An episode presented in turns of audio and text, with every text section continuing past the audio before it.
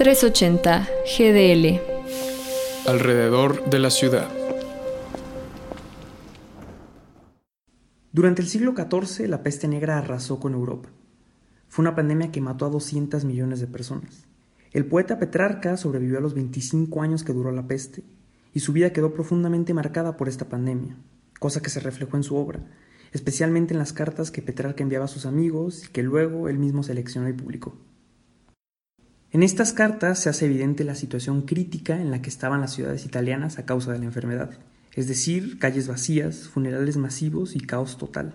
Pero Petrarca también dejó entrever en sus cartas su cotidianidad y sus sentimientos acerca del confinamiento, la muerte y de la pandemia que se convertiría en la más letal de la historia. Tanto él como Boccaccio hicieron una literatura que transitó entre despedirse del mundo que el virus les quitó y entender su nueva y desoladora realidad. Algo similar ocurrió también en Europa, solo que 600 años después con la Primera Guerra Mundial. En los años posteriores al Tratado de Versailles se publicaron obras como En busca del tiempo perdido de Marcel Proust, Confesiones de un burgués de Sandor Maray o El mundo de ayer de Stefan Zweig. Libros que comparten la añoranza hacia todo lo que murió con la guerra, la nostalgia por ese mundo de imperios, reyes, duques, palacios, balnearios, el mundo de ocio o la Belle Époque como la llaman los historiadores. Y sí, se trataba de un mundo lleno de contradicciones, pero que al final era el único que tenían.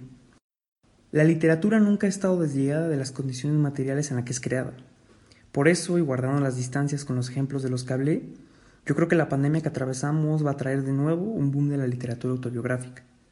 Tal vez en un futuro los escritores más recordados de nuestro tiempo serán los que publiquen diarios, cartas, cuadernos o cualquier texto de autoficción que dé cuenta no necesariamente de lo que vivimos ahora, sino de lo que se perdió con el inicio de la pandemia, de un mundo del que nunca pudimos despedirnos del todo.